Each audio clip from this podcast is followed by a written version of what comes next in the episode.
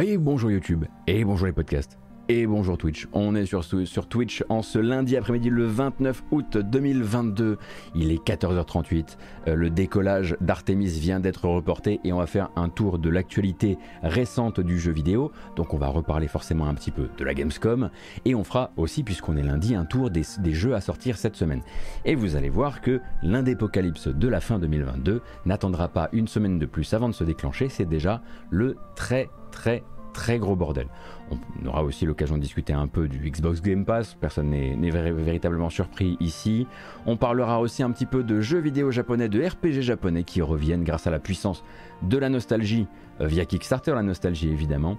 Euh, nous discuterons bien sûr euh, des chiffres Steam, voilà, voir un petit peu les jeux qui ont eu du succès sur Steam la semaine passée. Mais avant toute chose, je le disais, fin de Gamescom et l'un des derniers streams officiels de la Gamescom, c'était non pas les Awards, ça c'était samedi, mais vendredi il y avait les Awesome Indies, donc une sélection, bonne curation, bien resserrée des jeux indépendants qui étaient présents sur le salon, parfois même déjà essayables, parfois en accès libre d'ailleurs, avec là-dedans, eh bien, puisque manifestement on en manquait, de quoi encore remplir à rabord ce mois de septembre avec j'ai dû carrément faire une section spéciale pour les trailers d'aujourd'hui avec les jeux qu'on connaissait et qui non seulement se sont datés mais se sont datés pour le mois de septembre.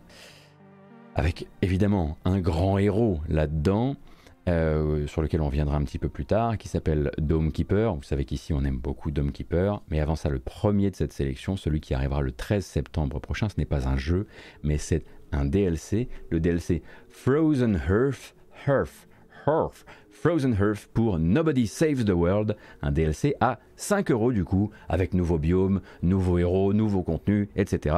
etc. Super Super, c'est encore cassé. Petite envie de crever Oui, bien sûr. J'ai su en pressant le bouton que ça n'allait pas marcher. Je l'ai senti. Je l'ai je l'ai humé dans l'air comme ça. Alors qu'est-ce qui se passe? YouTube Slice. Tu es encore cassé. Bien sûr. Pourquoi es-tu encore cassé? Cette fois-ci, vous savez quoi? Je ne ferai pas le montage pour YouTube. Non, parce que la dernière fois déjà, ça m'a fait devenir complètement chèvre. Donc cette fois-ci, on va assumer le fait qu'il y a eu encore un impair dans, ce, cette émission. Et nous voilà donc repartis, je le disais, Frozen Earth pour Nobody Save the World. Et cette fois, évidemment, ça marche.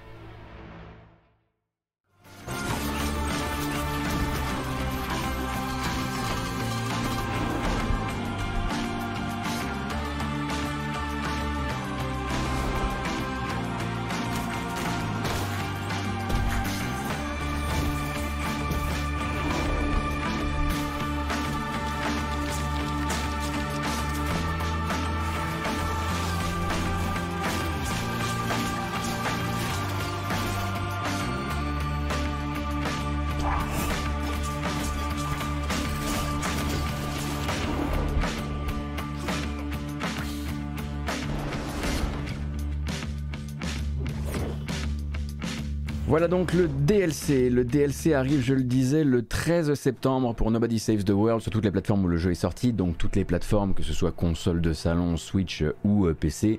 Effectivement, donc je vous le rappelle, un dungeon crawler aux, formes et aux pouvoirs multiples et aux combos de pouvoirs et de formes euh, assez, euh, assez comment dire, loufoques, que moi j'ai surtout apprécié sur la première partie parce que c'est un jeu que j'ai un peu abandonné à, mi-course parce que je trouvais qu'il manquait peut-être un petit peu de, de, rythme. Mais donc voilà un nouveau DLC qui vient ajouter justement de nouvelles transformations, en plus d'avoir tous les nouveaux défis que vous pouvez imaginer. Euh, et donc bien sûr, sûrement aussi euh, du, euh, du nouveau contenu musical venant de ce cher Jim Guthrie, qui a pondu encore une incroyable BO pour le jeu. Alors, comme le veut la tradition, euh, si vous avez ce DLC qui n'est pas gratuit, qui est donc à 5 euros, euh, pour le jeu qui est, je crois, toujours dans le Game Pass, il ne sera pas automatiquement déverrouillé. Hein. Je vous rappelle que souvent le Game Pass, c'est les jeux, mais sans leur DLC payant, sauf exception quand c'est la définitive édition ou ce genre de choses. Effectivement, un truc qui m'a manqué, moi, c'est que je n'ai pas joué à Nobody Saves the World en coop, et il paraît que c'est quand même là un petit peu que le jeu se révèle dans le côté euh, passer des bonnes soirées en discutant et en faisant n'importe quoi dans un jeu extrêmement loufoque à regarder et à jouer. On continue donc, ça c'était le 13 septembre. Dès le 27 septembre, euh, eh bien le voici, le voilà, on l'attend depuis longtemps, on l'attend depuis l'époque où il avait même un autre titre, Dome Romantique à l'époque, et non pas Dorf Romantique, qui ça est un autre jeu. Dome Romantique est devenu Dome Keeper, en étant récupéré par l'éditeur Raw Fury. En même temps qu'il devenait Dome, euh, Dome Keeper, pardon, il changeait un peu de DA pour se détailler un petit peu plus. C'est toujours un mélange de d'excavation et de tower defense. C'est toujours un jeu dont je vous recommande chaudement la démo sur Steam parce que c'est redoutable. Et maintenant, date de sortie, 27 septembre sur PC, avant les autres plateformes.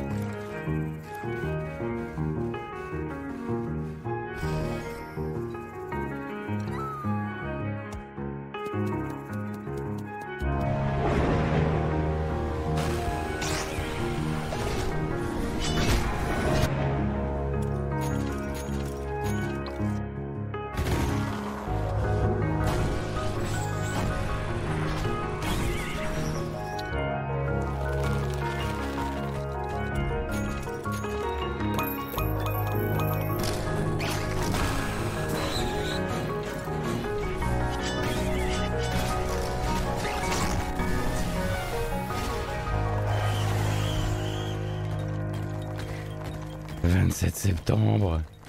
Pour Dome Keeper, ça fait très longtemps que je l'attends, j'ai l'impression que c'est du crack en barre comme la démo. La démo en revanche ne va pas rester en ligne encore très très longtemps, elle va rester jusqu'au premier jour du mois de, du mois de septembre je crois, genre 5, 4, 5 septembre, 5 septembre. Euh, donc profitez-en tant qu'elle est là et comme je le disais, le jeu arrive le 27 septembre. La BO, si vous avez kiffé ce que vous avez entendu, euh, le jeu a déjà plusieurs BO parce que il a plusieurs fois le compositeur a, proposé de la musique pour les différentes évolutions du développement du jeu. Euh, donc vous avez même des BO genre de la 0.5 du jeu et il y en a une nouvelle qui sortira avec le jeu. Donc Dome Keeper ici, c'est euh, très très recommandé et je pense que ça sera très recommandable une fois que toute la presse euh, internationale sera tombée dessus à bras raccourcis. En fait, quand je disais que euh, j'avais un chapitre juste pour les jeux qui arrivent en septembre, je me suis un peu, un peu avancé. En fait, j'avais un chapitre pour tous les jeux qui arrivent sur la fin d'année même si j'espère honnêtement qu'on fera une émission spéciale rien que pour rappeler l'enfer que devient le mois de septembre. on continue là et on se dirige vers le 10 octobre. Le 10 octobre, un jeu qu'on a aussi beaucoup, sur lequel on a beaucoup lorgné hein, au cours des différentes, euh, où ça doit faire un an et demi qu'on lorgne sur, le, sur ce jeu-là, ou peut-être un an. Il s'appelle Nine Years of Shadow. Il arrive le 10 octobre sur PC et un peu plus tard sur Switch, hein, au début de l'année 2023. Nine Years of Shadow, que beaucoup euh, prennent à tort euh, pour un jeu licencié officiellement Senseiya. Ce n'est pas le cas, mais quand même, quelle bande-annonce et quelle envie d'y jouer quoi.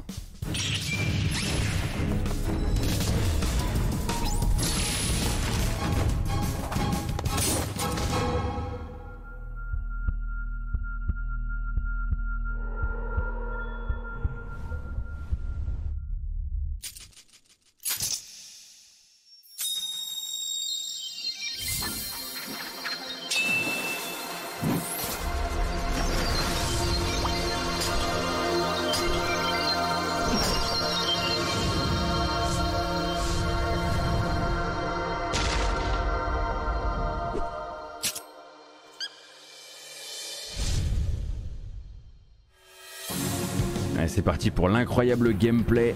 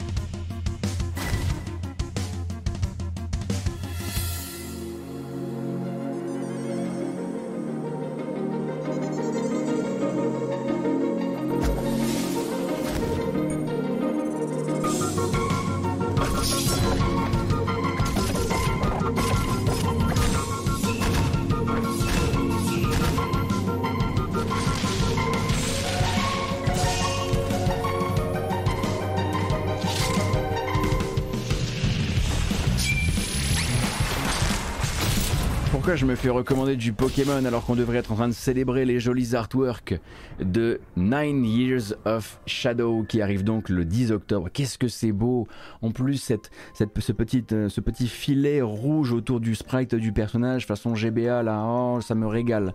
Euh, oui, oui, oui, oui pour celui-ci. J'espère qu'il sera évidemment agréable euh, entre les mains. On n'aura plus longtemps à attendre, comme je le disais, 10 octobre.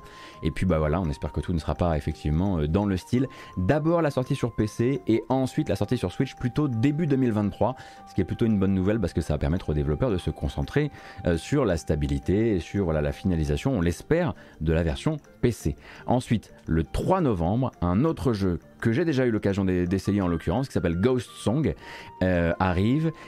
Ça fait des années qu'on entend, entend parler de Ghost Song, qu'on voit les artworks de Ghost Song, un Metroid-like dans sa forme la plus pure, avec même beaucoup d'hommages, vous allez voir, euh, artistiques, avec également une composante ajoutée à la formule, on va dire, euh, Metroid-like, qui est que voilà, c'est un jeu qui est très silencieux, avec peu de dialogue, où ça va être à vous de comprendre les règles de la faune et de la flore de cet univers en lisant les descriptions d'objets. De là à rapprocher ça d'un Dark Souls, c'est faisable. En tout cas, moi j'ai eu l'impression que c'était faisable en y jouant. Et bien sûr, on rajoute à tout ça une petite ambiance prog rock dans la musique. Je rappelle Ghost Song et ça sort le 3 novembre.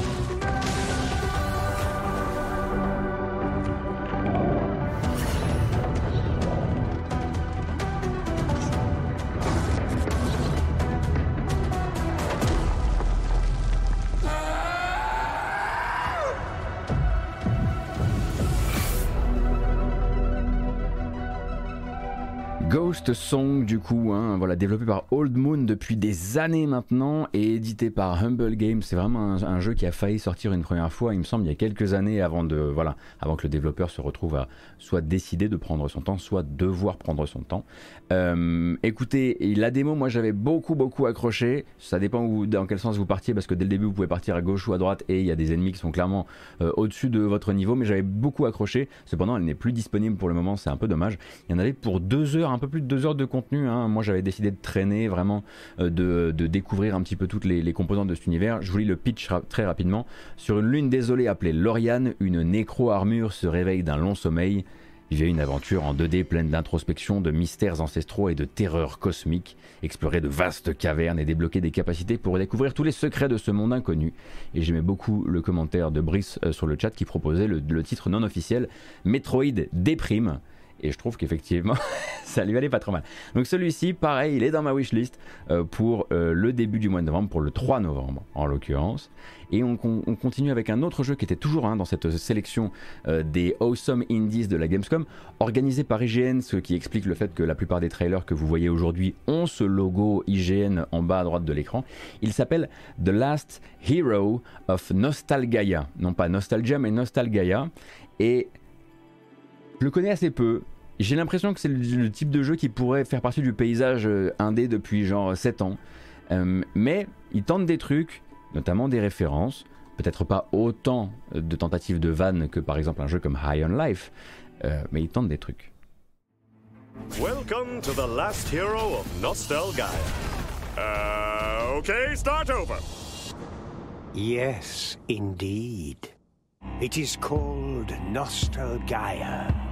No, no story! This is the gameplay trailer! Yes, Nostalgaia is the world of video games, and it needs you! That looks familiar. Terrifying and perilous bosses!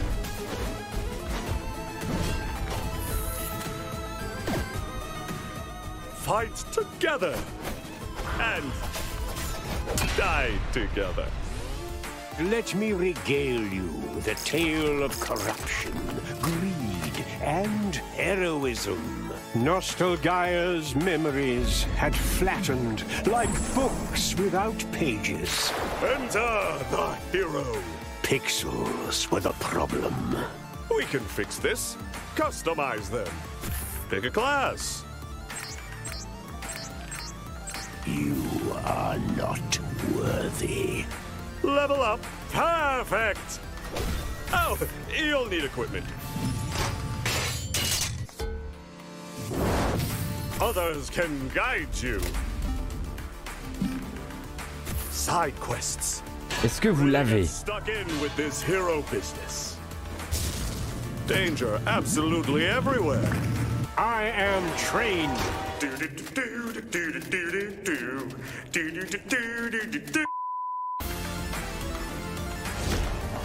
All of this and much, much more is coming soon!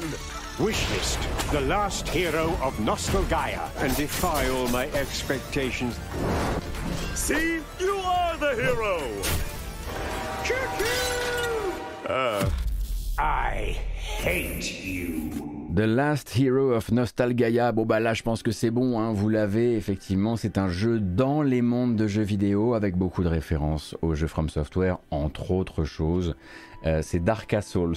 oh Brice Attention Brice, toute cette, cette inactivité est en train de charger tes barres à une très très grande vitesse et tu es en train de devenir incontrôlable. Tu peux peut-être atteindre la singularité humoristique avant, avant la fin de ce stream. Il est on fire. Dark, euh, Dark Souls, c'est très bien. On, l'appellera Dark Souls à partir de maintenant.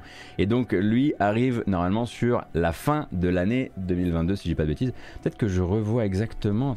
Dark, Souls. Non, j'ai failli écrire, Dark Souls. Euh, voilà.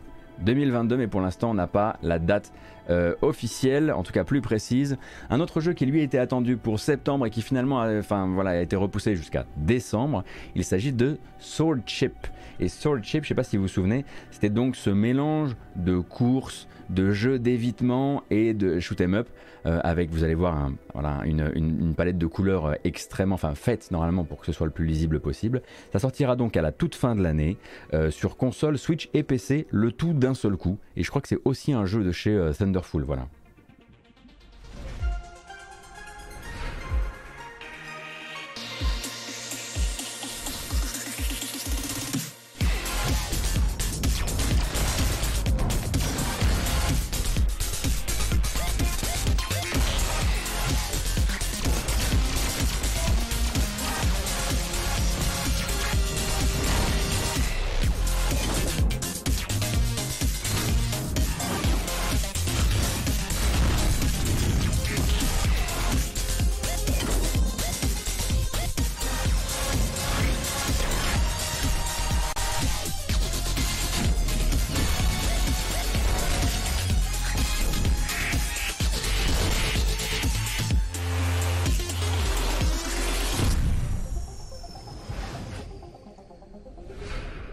Sword Chip hein, qui sort voilà à la fin de l'année. Normalement, si j'ai bien compris, voilà ne vous propose ne vous propose qu'un vaisseau qui se déplace de manière assez agile et vous allez devoir utiliser les dangers posés par les différents ennemis euh, les uns contre les autres. C'est un peu comme ça que j'ai compris le, gameplay. Mais moi, j'ai pas encore pu y jouer, contrairement à certaines personnes qui ont pu l'essayer, par exemple au Stunfest, avec une BO qui a l'air effectivement assez énervée. Et alors quand je disais jeu de course, je voulais juste dire qu'il y avait bon bah effectivement un aspect vitesse, en tout cas sensation de vitesse, euh, de défilement, euh, mais il n'y a, absolument aucun gameplay euh, course là-dedans. Hein. C'est d'abord un, un em up, on va dire ça comme ça, un dodge em up, euh, pour ne pas, enfin si on a décidé de, fâcher Jacques Toubon. Donc ça c'est pour les jeux qui ont été annoncés vendredi comme rejoignant le grand agenda des sorties de la fin d'année. Et il y en a encore beaucoup d'autres qui arrivent à partir de début 2023. Euh, va commencer par un premier qui nous vient des développeurs de Filament.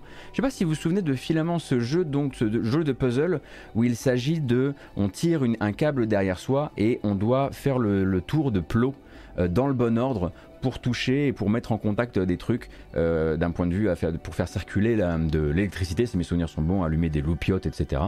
Un truc assez vite euh, revêche hein, quand même, hein, ce bon filament, en tout cas pour les gens un, peu limités comme, comme, moi. Euh, et les développeurs sont désormais sur complètement autre chose, avec un jeu qui s'appelle... Merci beaucoup Vegabigs. Le jeu ne s'appelle pas Merci beaucoup Vegabigs. Il s'appelle Uncle Chops, Uncle Chops Rocket Shop. Merci. Merci les développeurs, merci de penser à nous.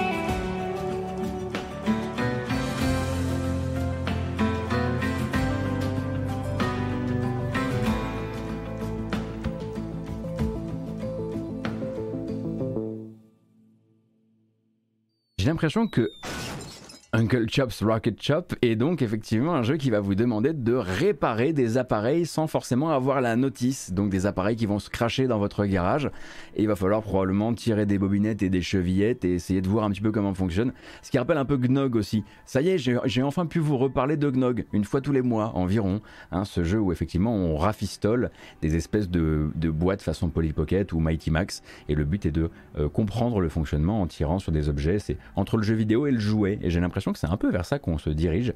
Alors, je vous mets le titre du jeu hein, sur le chat parce que c'est pas évident quand même, hein, cette histoire de Uncle Chop's Rocket Shop Shop. Mais voilà, maintenant c'est écrit. Comme ça, tout le monde pourra le retrouver assez facilement. Dans les autres jeux annoncés pour l'an prochain euh, durant les Awesome Indies, nous avions Worldless. Non pas Wordless, mais Worldless, c'est-à-dire sans monde. Sans monde est donc un Metroidvania dont les combats se disent action, mais également au tour par tour. Et moi, je dois dire que celui-ci a vraiment réussi à me choper l'œil avec une idée assez, assez efficace qui est qu'on est sur du minimalisme. Vous allez voir que le personnage n'a finalement pas un corps intégral, il a un peu des les points fondamentaux, comme peut-être Rayman.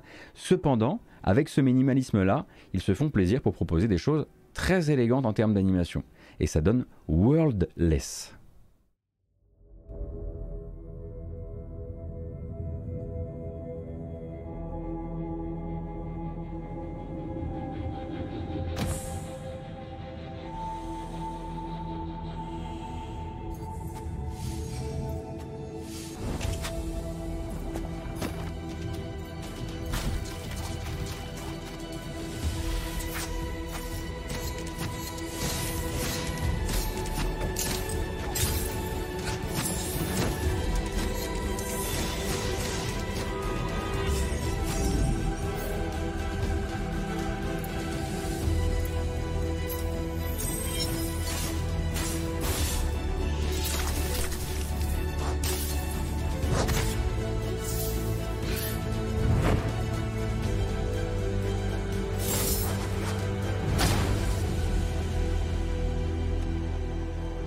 C'est assez fort parce que ça joue énormément sur la suggestion, ça conserve le dynamisme de l'objet, du bouclier, de la tête, éventuellement des mains, en se départissant du reste, et on sent quand même que ça a demandé un boulot fou pour obtenir ce truc-là où au final, ben, on ne voit pas le corps. Donc ouais, Wordless, vraiment, je garde ça en tête euh, pour les temps à venir. J'ai hâte un petit peu de vous d'en voir plus sur le système de combat qui, comme euh, voilà pour rappel, c'est du tour par tour. Alors ils disent que c'est du action tour, tour, par tour. Du coup, coup, bah, faudra voir si bah, on est vraiment en train de se concentrer justement sur ces animations ou si on en profite totalement ou pas. Bref. On verra ça. On continue avec Dredge, Dredge qui a été annoncé pour 2023 également, euh, pour console Switch et PC. Ça semble être un jeu d'exploration et peut-être un petit peu de pêche aussi, mais aussi un jeu assez inquiétant dans son genre, et ce malgré le Peggy 7 qui est, qui est affiché au début. En tout cas, moi ça me rassure pas Dredge.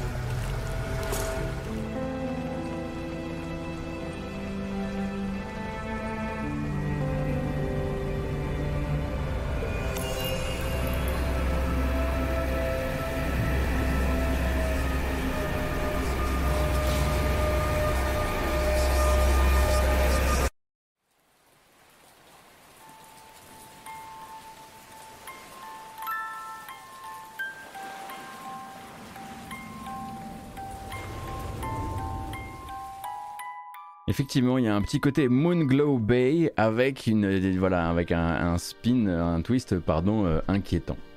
Moi, je voudrais un jeu où effectivement on passe derrière et on enlève toutes les cages qu'on laisse dans l'eau.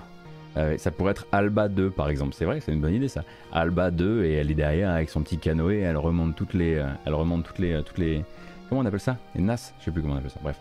Euh, donc Dredge, je le disais, 2023 sur console euh, de salon Switch et PC. On continue avec un certain Mr. Sun's Hatbox, la boîte à chapeau de Monsieur Soleil. Voilà. Euh, c'est donc développé par un garçon qui s'appelle Kenny Sun, justement. c'est celui, c'est le développeur qui avait fait Circa Infinity. Je sais pas si vous vous souvenez de Circa Infinity, puzzle game, on va dire assez véloce quand même, dans des cercles concentriques. Euh, et c'est également un programmeur de l'équipe qui travaille sur Return to Monkey Island. Et lui sort son jeu de son côté qui s'appelle donc La boîte à chapeau de Monsieur Soleil. Ça sort sur PC l'an prochain. Mr. Sun's hatbox has been stolen. And we're going to get it back.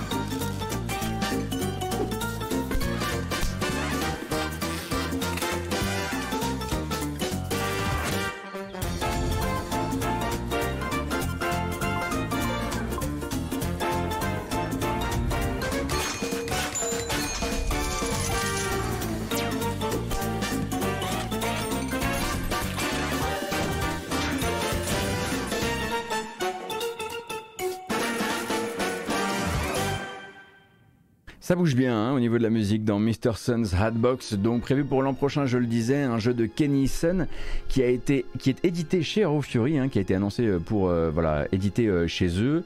Qu'est-ce que je peux vous dire d'autre à propos du jeu? Parce que c'est peut-être pas un truc qui, a été spécifié durant la bande-annonce, mais c'est un roguelite.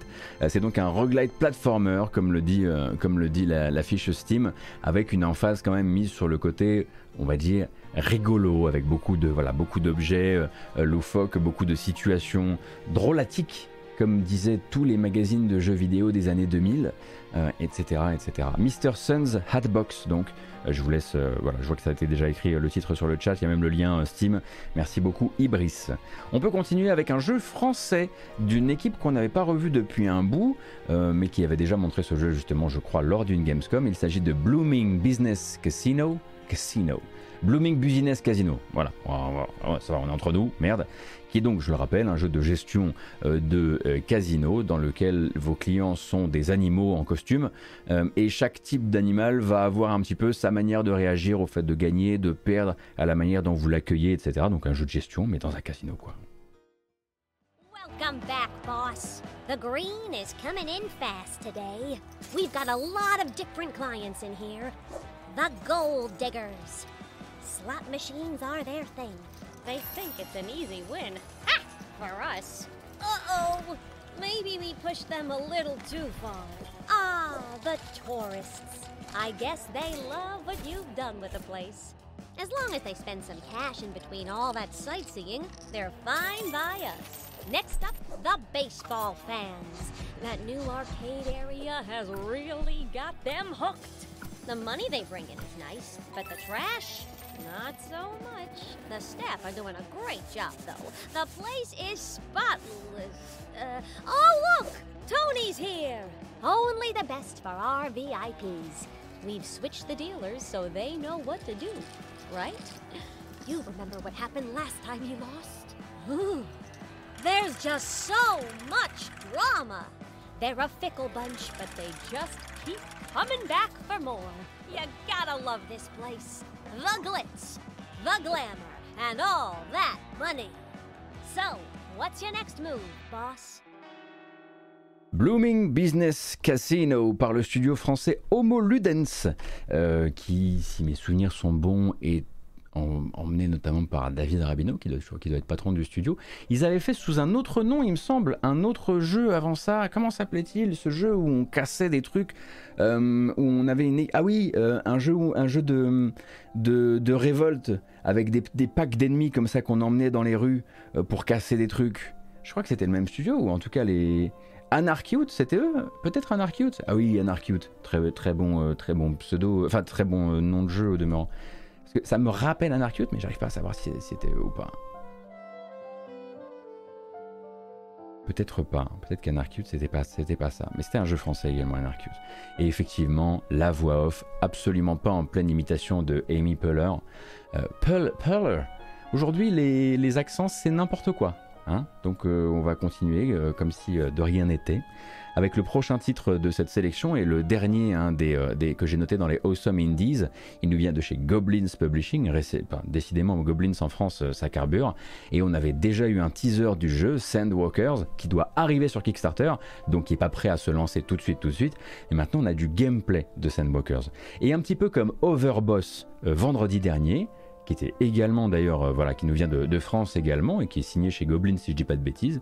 Un autre jeu où on se dit directement ah ça y est, je reconnais, c'est le crack. Je c'est ça, je vois bien.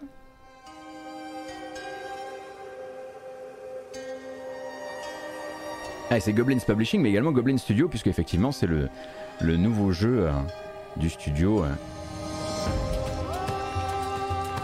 Je laisse le gameplay parler.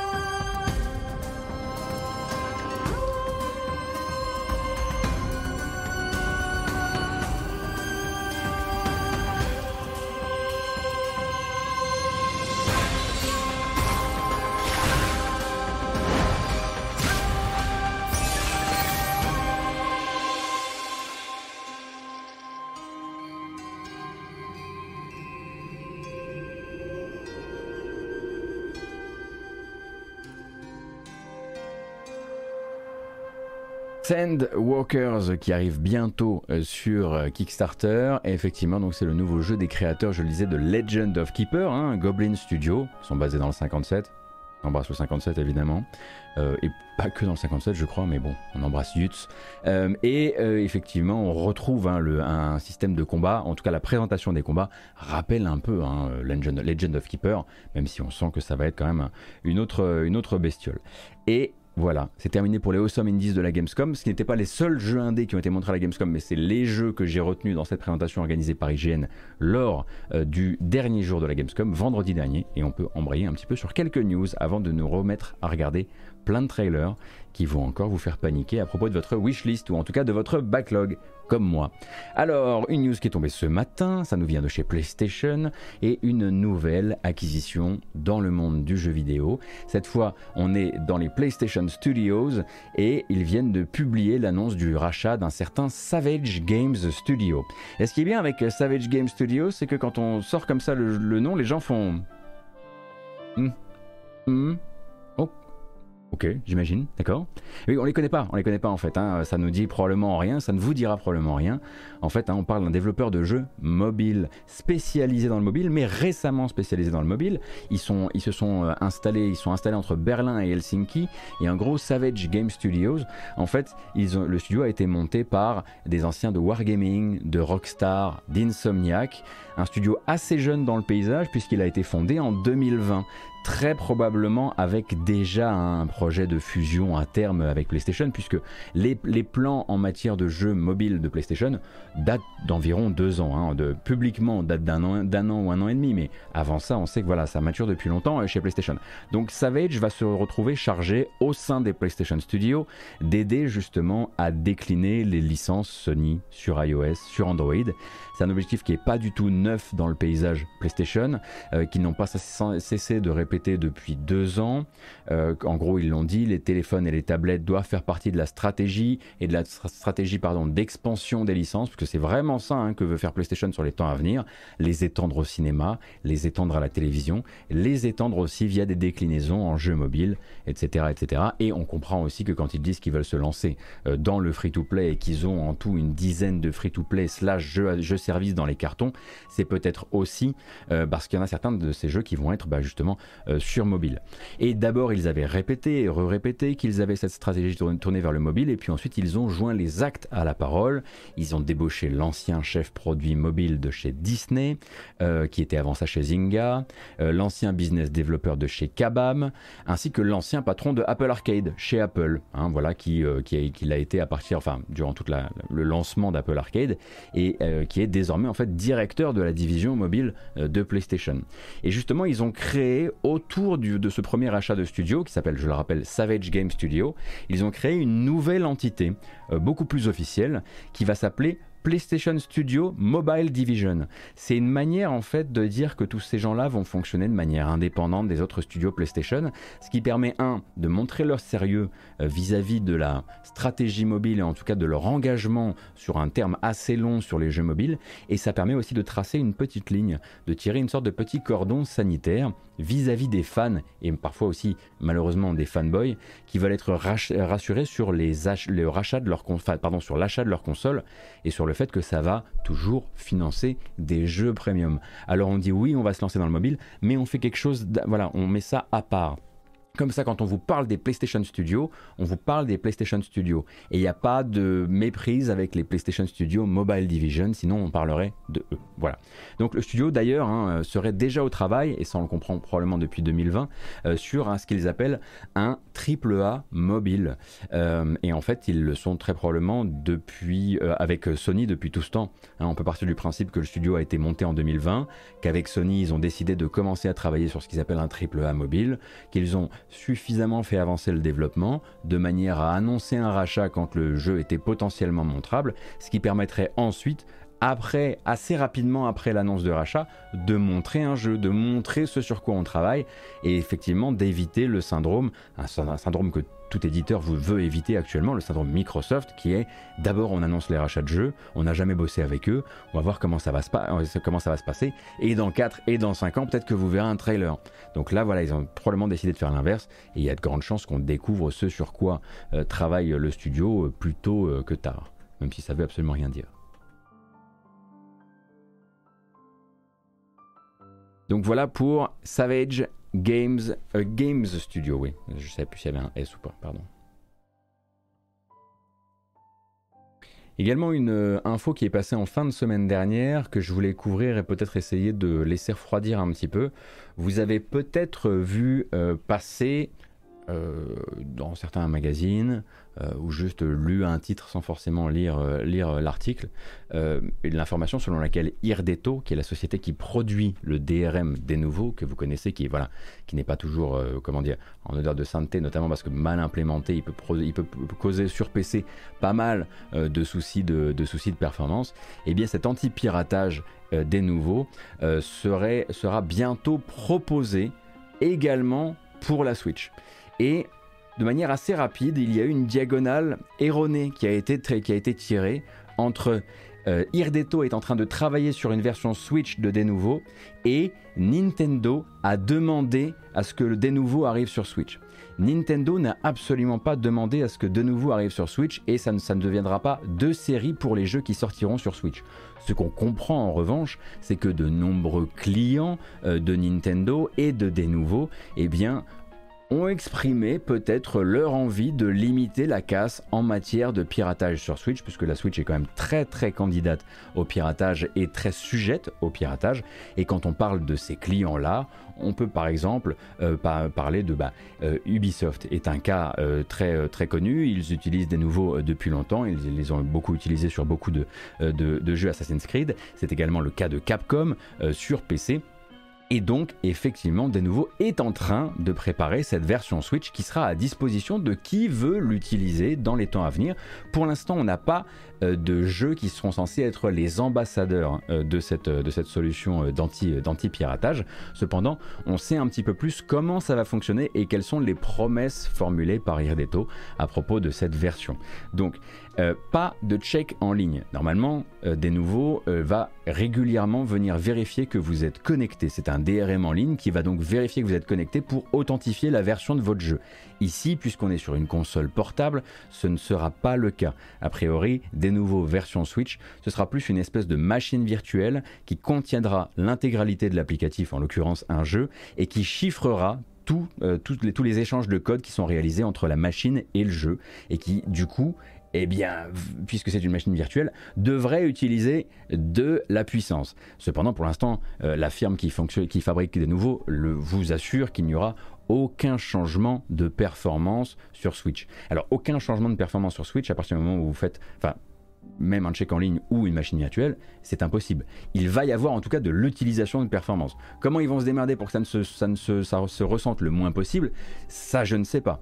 Mais dire qu'il n'y aura aucun changement d'un point de vue performance, c'est compliqué à avancer, c'est compliqué à assurer et à assumer sur la durée. Sauf en disant bien sûr ce qu'ils ont toujours euh, fait sur PC quand on leur disait oui mais regardez les problèmes que ça crée par exemple sur Resident Evil Village, eh bien ah non non non non, le, le problème c'est pas des nouveaux, c'est la manière dont Capcom à implémenter des nouveaux. Et ça, bah, nous, on veut bien les aider, mais à un moment, s'ils font pas, pas bien le travail, ils font pas bien le travail.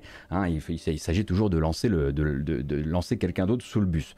Bref, pour l'instant, ils le disent, il n'y aurait pas d'impact sur les performances, mais puisqu'on est sur une machine euh, portable, il n'y a pas que les performances dans la vie, puisque même si pour certains jeux ça ne viendra pas impacter votre expérience de jeu, c'est un autre process qui tourne derrière. Ça veut dire de l'utilisation de batterie. Ça veut donc dire aussi probablement un peu plus de chauffe pendant qu'on joue, etc., etc., etc. Donc autant de choses sur lesquelles on ne peut que conjecturer pour le moment. Ça y est, j'ai utilisé conjecturer dans le bon sens cette fois-ci, mais il va falloir euh, être, ma foi, être patient et être un petit peu méfiant euh, par, rapport à, par rapport à ce qui va se, à ce qui, à ce qui se prépare de ce côté-là. Mais voilà, on sait pour l'instant que les deux trucs, c'est évidemment pas un DRM en ligne et de l'autre, euh, de l'autre via une, une machine virtuelle. Alors pourquoi ils le font? Hein, parce que vous allez dire, oui, mais attendez, normalement c'est sur PC en fait qu'on a besoin de DRM.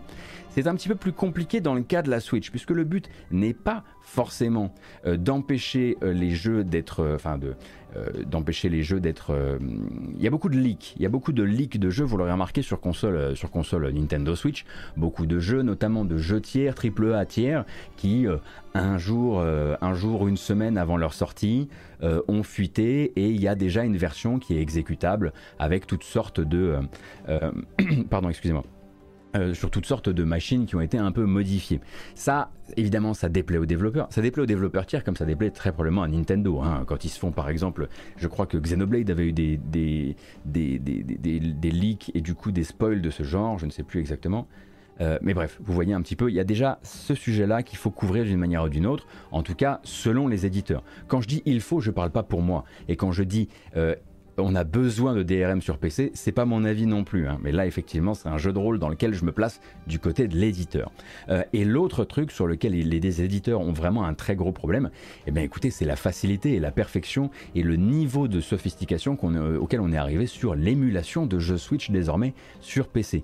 Et ce DRM, du coup, produit euh, du côté de chez Irdeto par des nouveaux, de, des nouveaux du, produits chez Irdeto, pardon, eh bien, il doit justement empêcher que ce soit aussi simple que ça d'émuler les jeux Switch euh, sur PC. Donc ça, ce sont probablement les deux besoins principaux qui font que, eh bien, il y a une clientèle chez les éditeurs tiers, notamment pour ça, euh, auprès, de, auprès des nouveaux. Mais, voilà, beaucoup d'articles ont un petit peu laissé passer cette idée que ce serait Nintendo qui aurait annoncé l'implémentation euh, façon tapis sur toutes les applications de, cette, euh, de ce DRM. Or, ce n'est pas le cas. C'est simplement les créateurs de ce DRM qui ont, qui annoncé qu'ils mettraient bientôt à, à disponibilité, euh, à disposition pardon, du business de manière générale une version Switch.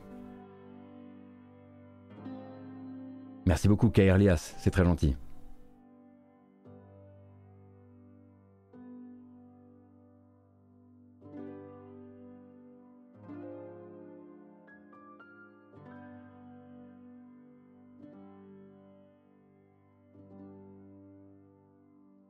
Nintendo peut décider de ne pas mettre ces jeux-là sur leur store si c'est pas acceptable.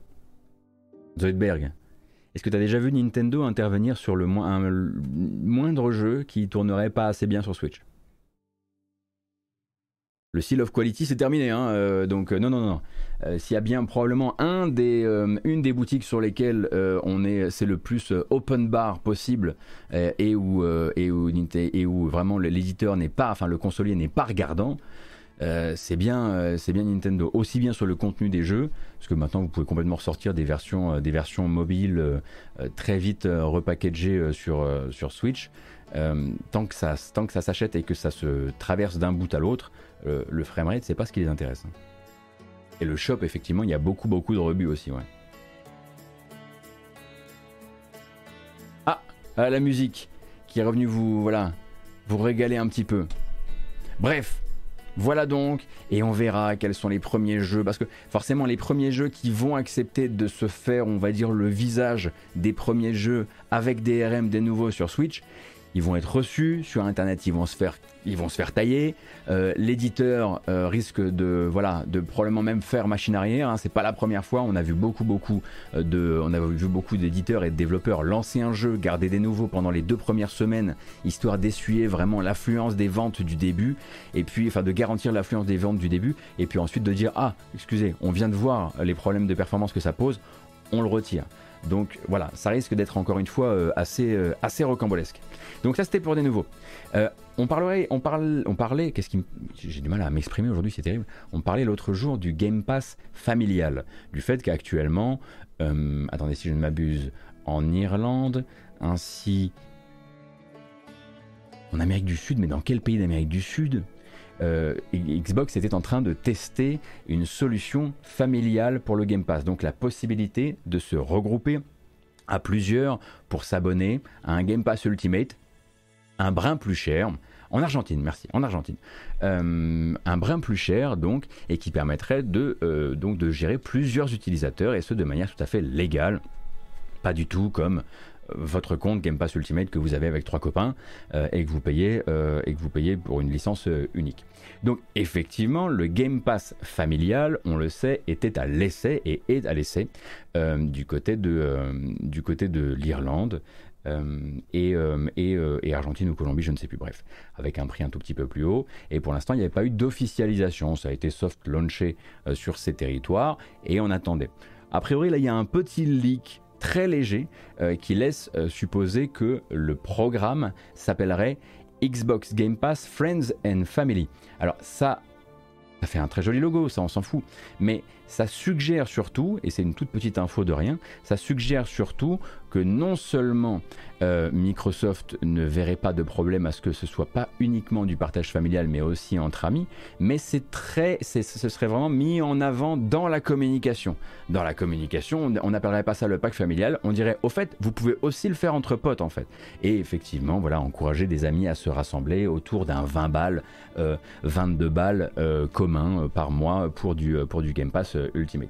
Donc j'avoue que moi je pensais vraiment qu'ils allaient garder le terme familial qui est utilisé d'habitude euh, pour, euh, pour la, promotion de ce genre de choses. Et là la différence c'est vraiment le fait de mettre Friends dans le truc, dans la, même dans la, voilà, dans la plaquette déjà, c'est de l'encouragement à. Alors effectivement, il me semble que c'est déjà le cas aussi hein, pour le Nintendo, euh, le Nintendo euh, Online euh, groupé. Mais là, le fait de le mettre vraiment sur le logo, je trouve que ça a un impact un peu différent. Et je ne dis pas ça évidemment parce que je touche mon chèque de Microsoft toutes les deux semaines, bien sûr. Euh, tant qu'on y est, tant qu'on y est, tant qu'on y est. Ah oui, j'ai vu passer une toute, petite euh, info euh, tirée de, des discussions durant la Gamescom.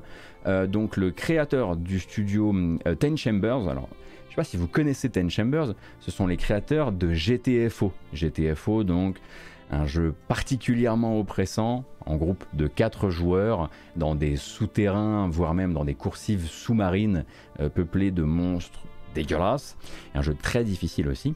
Et donc GTFO c'est fait par des anciens justement hein, de Starbreeze ayant travaillé sur la licence Payday, donc ayant euh, voilà euh, surtout euh, évolué dans le jeu de braquage aux, alentours, enfin surtout autour des années 2010.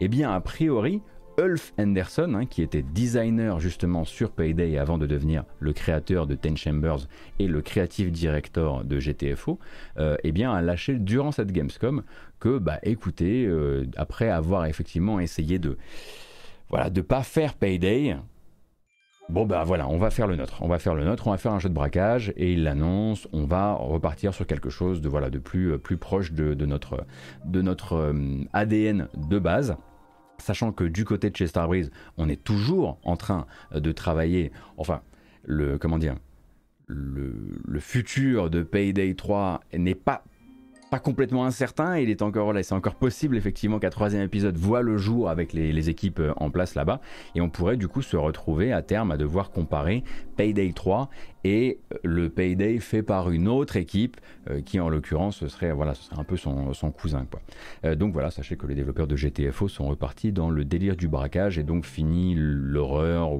à chaque fois que je dis ça, les gens me disent mais c'est pas un jeu d'horreur. voilà, fini les jeux oppressants. Euh, éclairé, à la, éclairé à maglite, etc. etc. Et bien ce petit morceau de musique, ça nous vient d'où? Ça nous vient de Bird Alone. C'est une très jolie BO.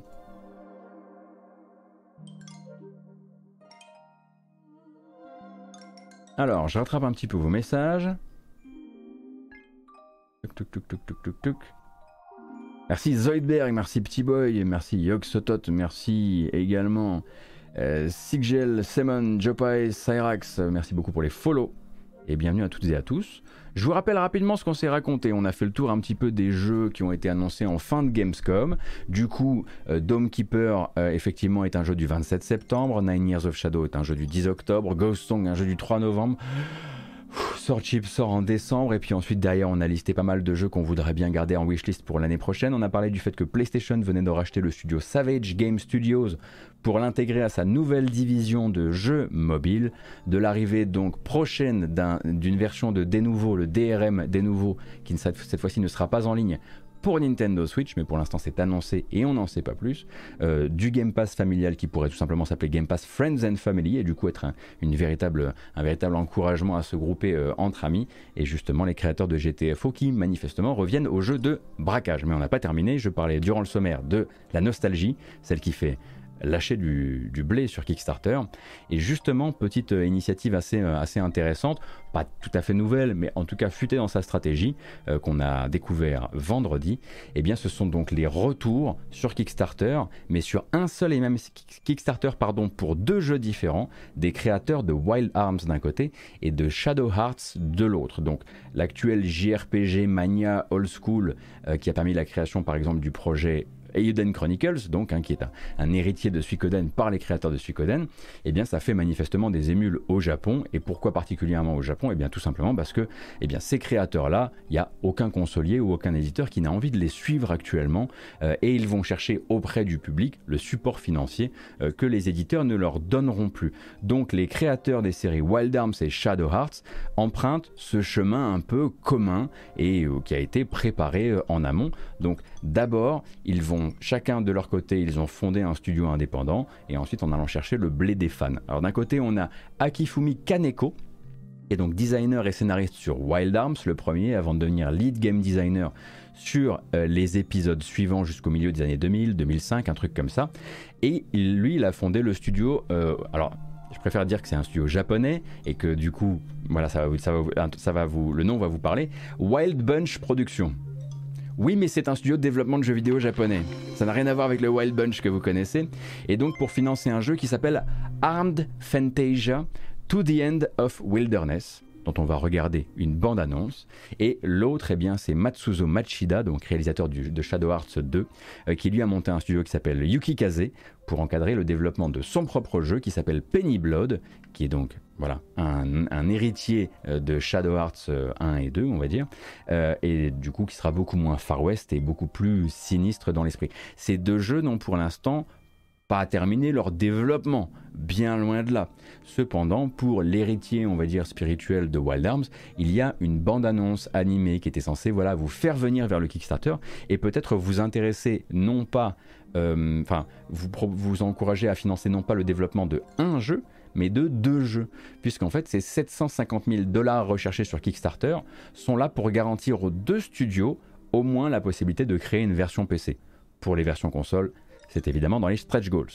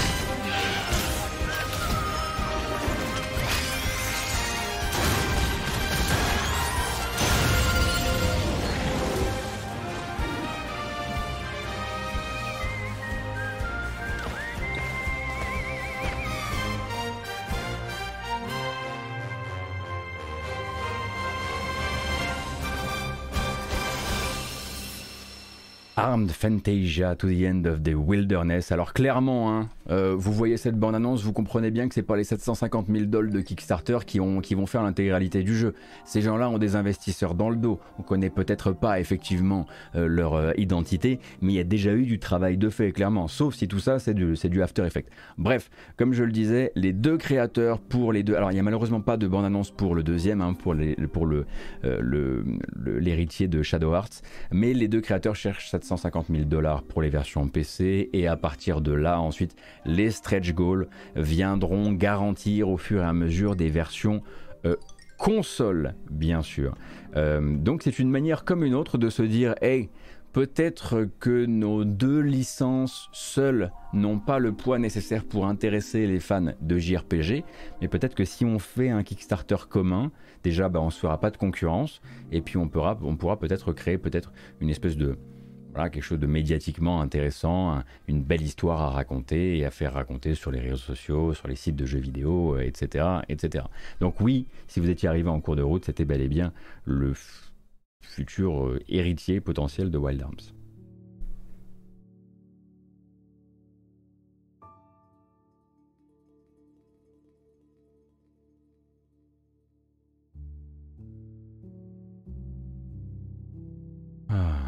Musique de la douceur. Bah justement, on écoute du Moon Glow Bay, on en parlait tout à l'heure. Alors on va parler un petit peu d'adaptation de... Oh bah si, bah si, bah si, bah si. D'adaptation de jeux vidéo pour le petit écran, n'est-ce pas hein?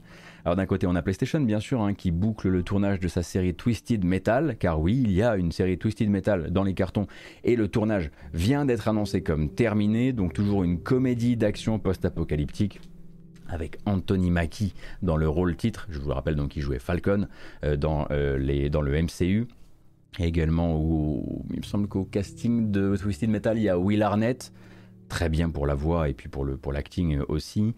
Euh, Thomas Haddon Church, Stéphanie Béatrice de Brooklyn Nine-Nine et Neve Campbell de More You Know. et c'était à la base prévu pour être diffusé enfin c'est à la base prévu pour être diffusé sur Peacock aux États-Unis, donc la plateforme de NBC Universal. D'ici à savoir où est-ce que ce sera diffusé chez nous, ça je ne sais pas. Cependant, on a également d'autres nouvelles à propos d'une autre série adaptée d'une licence de jeux vidéo. Je pense que vous n'avez pas raté l'information. Hein. Euh, entre son accueil critique assez cinglant, faut bien l'avouer, et des performances qui n'ont manifestement pas suffi, ce week-end, c'était le week-end de l'annulation euh, de la série de Netflix live action Resident Evil, hein, qui n'a clairement pas euh, atteint les objectifs de Netflix et qui donc, voilà, son destin été clairement dans la balance depuis son lancement, on l'avait un peu compris, mais maintenant ça a été clarifié. Netflix ne donnera pas son feu vert à, une seconde saison de ce concept qui voulait en gros de manière très très libre adapter l'univers des jeux de Capcom en essayant de suivre un supposé euh, clan Wesker avec donc Lance Reddick euh, qui joue euh, Albert Wesker et du coup bah y a pour le coup, l'adorable Lance Reddick a posté une très jolie petite vidéo sur les réseaux sociaux où, voilà, il, où il vient en l'occurrence bah, saluer euh, les gens qui ont travaillé dur, euh, c'est les gens qui ont travaillé sur le tournage, les, showrunners, euh, tout le staff, etc. Et puis bah voilà, toujours avec la, justesse que vous connaissez au garçon, qui n'est voilà, qui n'est pas là pour provoquer qui que ce soit, qui est juste là pour dire voilà, on a, on a essayé de, on a essayé de, de taffer autant que, autant que possible pour faire le, pour faire le meilleur truc possible et, et ainsi de suite. Donc voilà, évidemment, ça n'enlève rien au fait que Capcom est toujours en cheville avec Netflix, qu'ils continueront très probablement à créer d'autres adaptations ou d'autres tentatives d'adaptation, euh, que ce soit en prise réelle, que ce soit en CG, que ce soit en animation. Bref, voilà, hein, c'est loin d'être terminé. Mais ce truc-là, en l'occurrence, s'arrête tout de suite. tout de suite. Alors, je vais vous poser une question et je pense que vous avez évidemment la réponse. Quels sont les jeux qui ont généré le plus d'argent sur Steam? La semaine dernière Donc, pour générer de l'argent, il faut se vendre. Hein. Attention, il faut pas. Donc du coup, faut pas être un free-to-play. Faut soit être un jeu qui se vend, soit être le pack de contenu d'un free-to-play. Donc, qui ont été les grands, euh, les grands créateurs de valeur sur Steam la semaine dernière? Je lis Elden Ring, Ixion? Ah, vous le dire Ah, peut-être pour la, précommande? Spider-Man, il doit être encore dans le top d'une manière ou d'une autre, je pense. Euh, le culte toujours en force. Ah, Cult of the Lamb. Euh, Elden Ring, Spider-Man, Total War Warhammer, Hogwarts Legacy. Voyons. Voyons, voyons. Eh bien, évidemment, Situation du Steam Deck mise à part, puisque le Steam Deck bien sûr est toujours en première, place, mais bon, c'est pourquoi.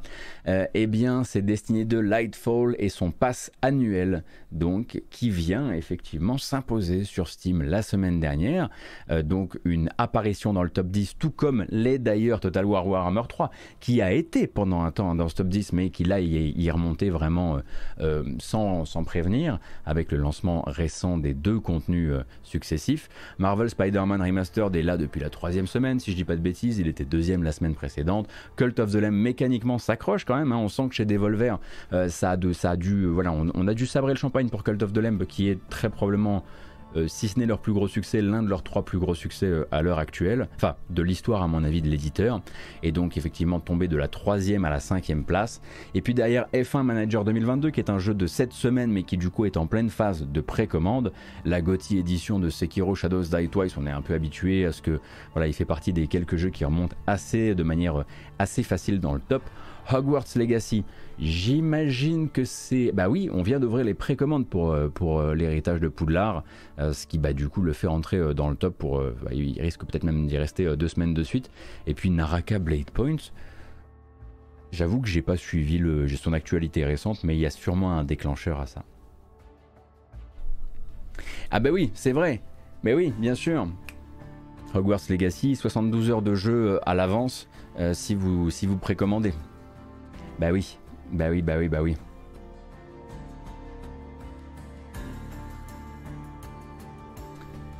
Est-ce que c'est si bien que ça, Cult of the Lamb? Je suis pas le plus grand défenseur de Cult of the Lamb. Il y a plein de trucs qui m'embêtent euh, dans, le jeu, un manque de profondeur à, plusieurs endroits. Mais c'est vrai que c'est hyper adorable, c'est hyper facile à vendre parce que c'est beau comme tout, parce que la musique tue, parce que tous les trailers sont très très bien réalisés.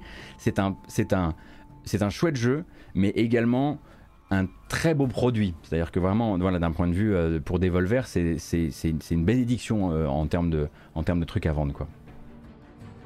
Alors, Euh, Sylvain Badrabit, non, je pense pense pas que je, partirai vers cette question que je m'étais posée autour de faire une vidéo moi sur Elden Ring parce que maintenant c'est même c'est mes souvenirs qui sont vraiment plus du tout euh, frais, je dirais. Il faudrait dans ce cas que je me refasse un petit un petit 110 heures sur Elden Ring. Euh, or là, ça va, là, ça rentre vraiment plus, euh, plus dans mon planning. Donc non, non, j'y ai pensé pour un, temps et puis ensuite je me suis rendu compte que mon angle n'était pas le plus original du monde et qu'il avait déjà été fait plein de fois. Du coup, j'ai baissé un peu ma garde, j'ai commencé à faire autre chose et puis bah plein d'autres, on va dire, euh, souvenirs sont venus pas remplacer ceux d'Elden Ring, mais en tout cas les, les, les, les effacer un petit peu, les calmer un petit peu. Mais c'est toujours mon jeu de l'année, hein. ça, ça n'a pas changé. Alors, D'ailleurs, euh, question pour les jeux qui sortent plus tôt si tu préco et s'il doit y avoir un patch Day One, est-ce qu'il sort pour la date de sortie officielle, pas pour les 40 72 heures, 72 heures plus tôt? Mister Black Baba, faut probablement imaginer qu'en gros les développeurs ont dans leur calendrier comme date butoir la date du début, euh, la date de, enfin date non officielle de sortie quoi, euh, parce que il y a des jeux qui quand même, enfin il y a des jeux qui, qui, est gravé sur le, sur le, disque n'est est assez peu jouable hein, quand même parce que parfois il y a vraiment des gros gros trucs qui sont laissés et on peut se retrouver avec des patchs Day One qui sont vraiment euh, vitaux, nécessaires. Et en ceci, normalement, j'imagine qu'il y aura si pas un patch Day One pour le début de cette, euh, de cette bêta préco, au moins un patch Day 1 qui sera prévu pour eux et du coup bah oui ça met encore de la pression sur les développeurs. C'est mécanique. C'est comme ça.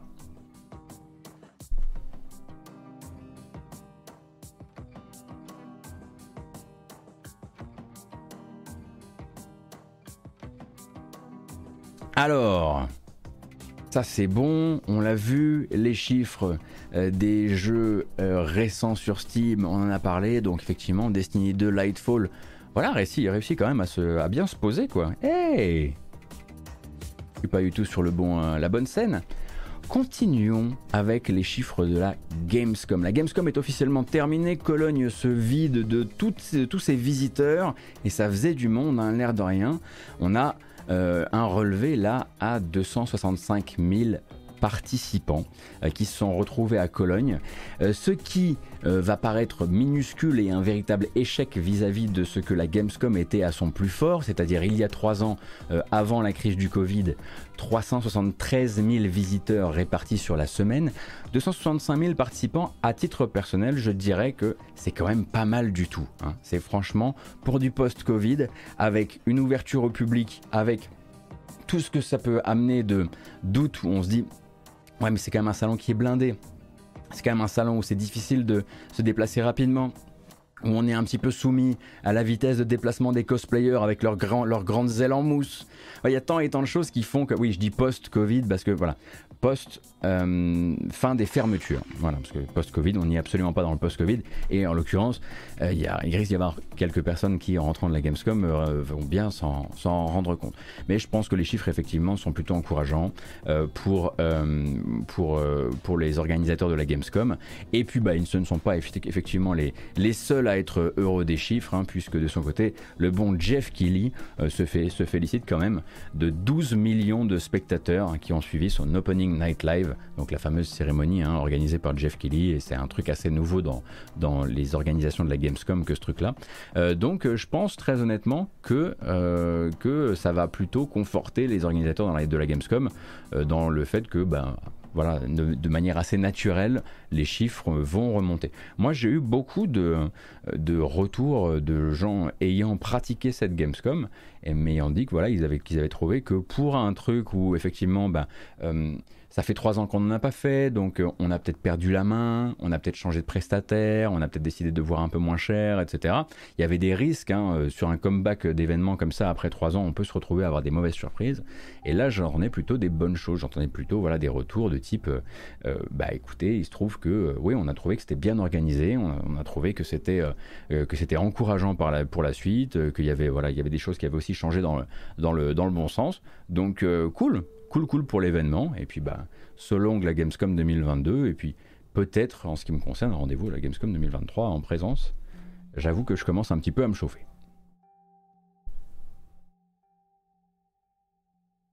Alors, mais c'est l'heure de regarder encore plein de bandes annonces. Mais oui.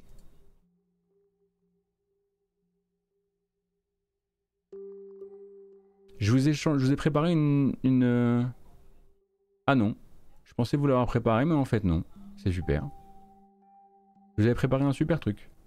Un super morceau de musique. Et puis ensuite, j'ai mélangé ma playlist par accident. Je suis ravi, encore une fois, d'être le dernier des cons. Voilà, c'est le genre de contenu que je poste sur YouTube, moi j'adore. Allez, on va euh, se lancer un petit morceau de musique et se préparer à regarder toutes les bandes annonces de tous les jeux notables, en tout cas selon moi, à sortir sur la semaine à venir. Vous êtes un petit peu plus de 1100. Merci beaucoup pour votre présence. C'est parti pour la broche. Oui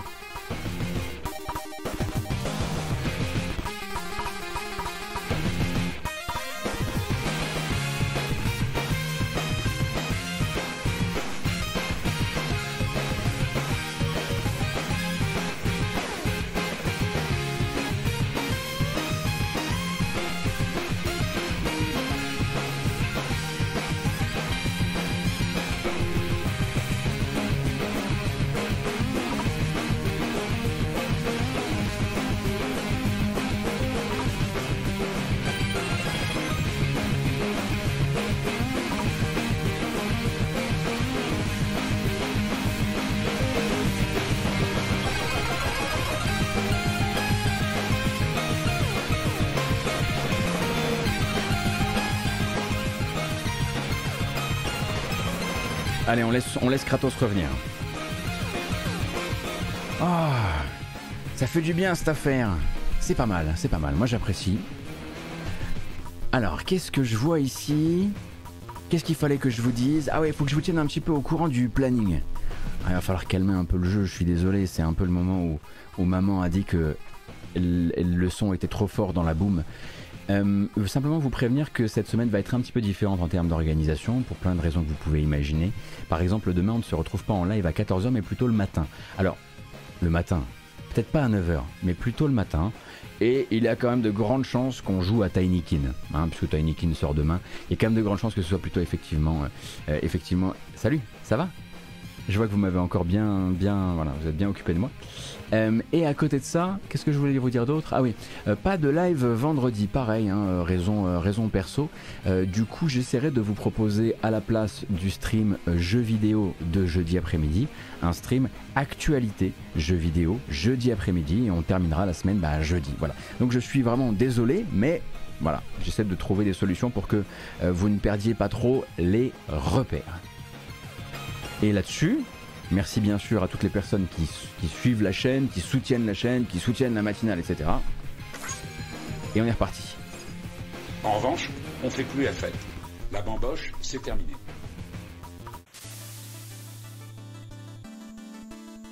Il faut que Kratos s'en aille aussi. Hein.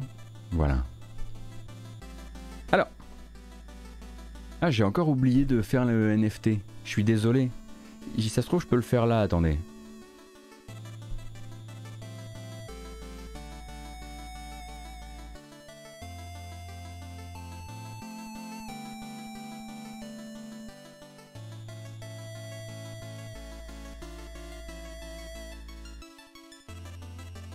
Franchement, ça se vend. Hein.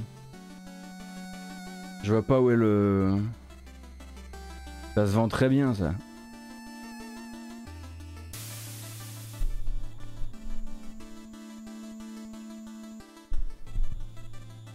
Ah là là, qu'est-ce qu'on est bait Alors, les sorties de la semaine. Combien de jeux j'ai noté 1, 2, 3, 4, 5, 6, 7. 8, 9, 10, 11, 12, 13, 14. Voilà, une petite semaine rondement menée. Et uniquement euh, ceux qui sont repérables, recommandables et éventuellement, enfin voilà, c'est déjà en faisant un grand tri quoi. Ah, tranquille, on commence avec quoi? On commence demain, mardi 30, avec Immortality, bien sûr, le nouveau Sam Barlow. Vous avez peut-être connu Her Story, vous avez peut-être connu euh, Telling Lies. Voilà, le prochain, encore une fois, de l'enquête à base de full motion vidéo avec des, scènes qui ont, été, tournées pour l'occasion. Énormément de scènes, puisque je vous le rappelle, de l'enquête dans trois films répartis sur trois époques de cinéma. Euh, les trois films sont liés par une chose. Ils, ils, ont euh, au casting la même actrice, une actrice qui, dans l'histoire du jeu, a disparu, et ça va être à vous d'enquêter sur ce qui lui est arrivé en regardant son œuvre cinématographique. Et c'est effectivement dans le Game Pass à partir de demain. All right, well, we've got to take a short break here. Do you mind reading this out for us? Now, Marvelous Magic will turn the next 60 seconds into a commercial. To our star, our gorgeous, la bellissima Marissa Marcel.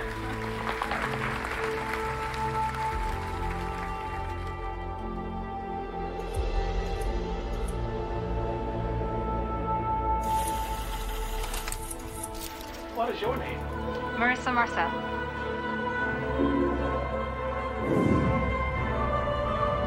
Did we get it right?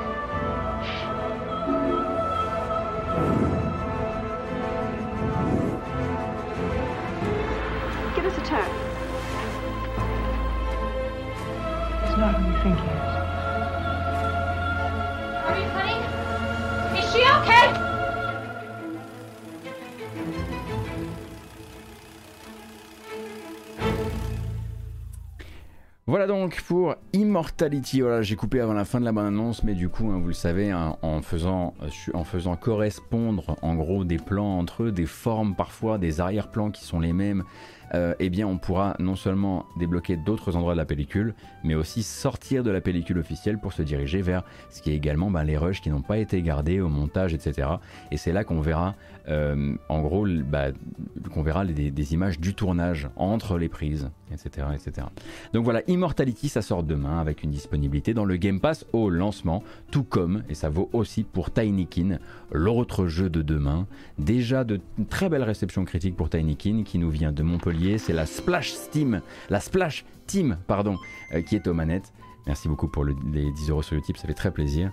Euh, et donc Tinykin, est-ce que je le présente encore? On va faire très simple.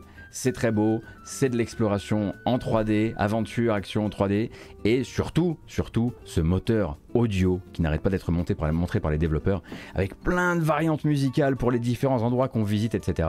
De façon, euh, voilà, vous, vous êtes miniaturisé dans une maison.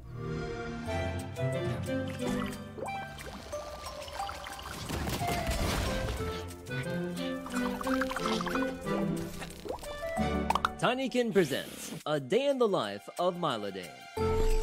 My life's pretty normal, I would say. For a scientist who plummeted to and is now stranded on an alien planet, Earth, maybe. I start my day like anyone. Well, maybe not so much. Then I find strange creatures that follow me around. They're really helpful. I help the house's inhabitants complete tasks, try to rebuild my ship to return home, find shiny things, try to uncover the existential mystery of why I'm here and what is going on. Then repeat. Pretty normal life if you ask me.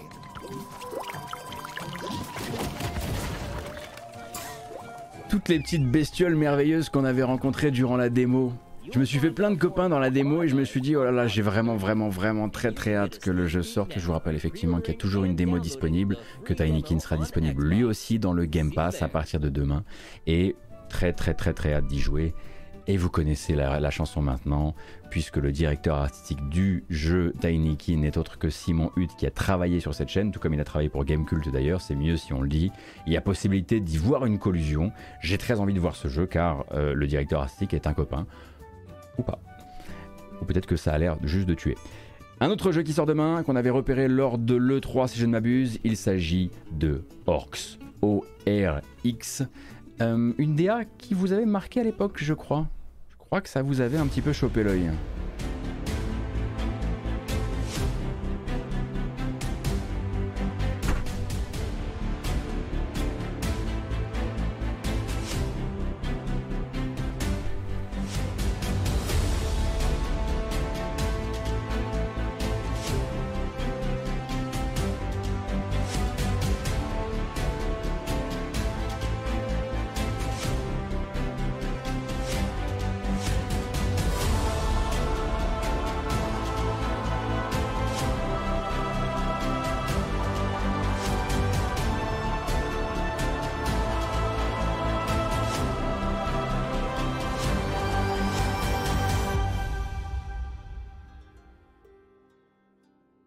Du coup, hein, et qui se dit lui-même très ouvertement inspiré de Carcassonne, donc un mélange bien sûr d'inspiration jeu de plateau, jeu de société, avec du deck building, de la construction de deck et de la gestion de vos cartes.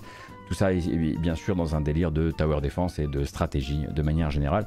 Ça sort sur Steam demain également. On est toujours dans les sorties du mardi, quand même, l'air de rien. Et une autre sortie attendue, bah, justement, et tellement attendue d'ailleurs qu'elle était dans les chiffres Steam, dans les top Steam de la semaine dernière, c'est F1 Manager 2022 euh, qui se précommande déjà Race day has arrived and the time has come for these drivers to fight it out wheel to wheel. Oh, yes. Oh, and that's a crash. Let's go.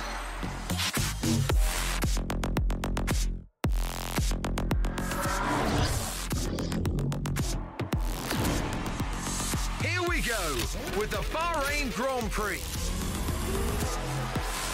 A fantastic start on the Haas. Oh, big look up there.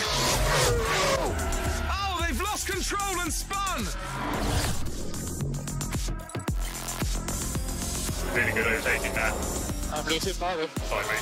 Push bit far.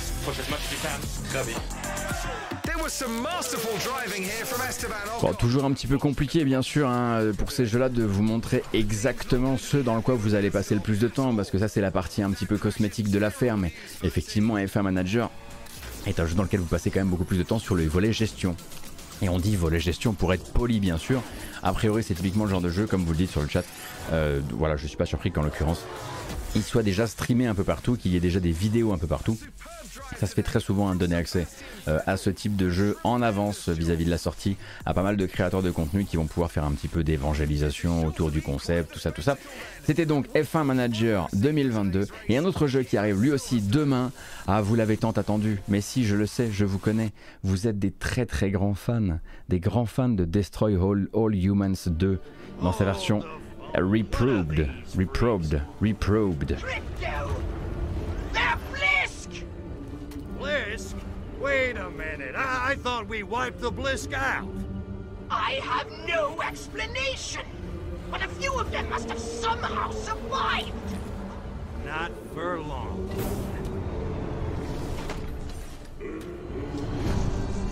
Attention, Blisk.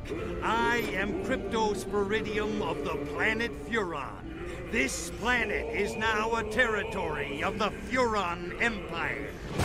And your asses belong to me.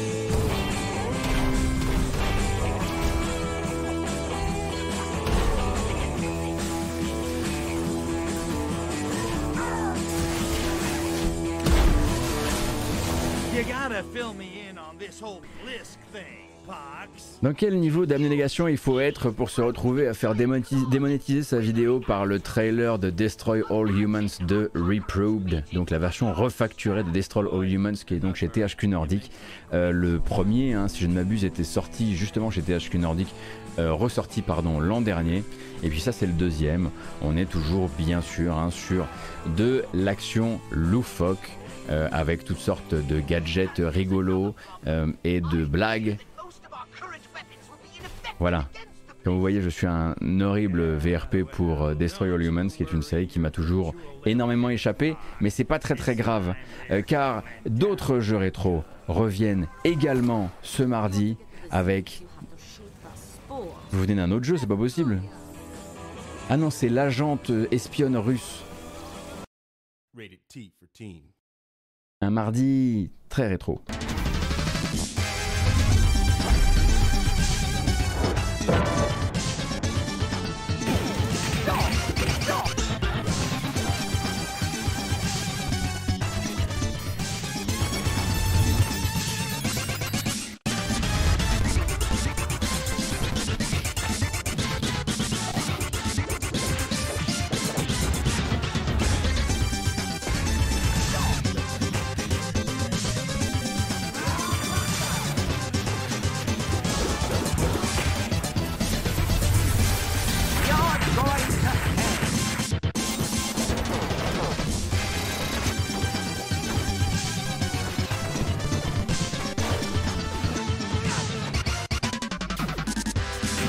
cave is creepy.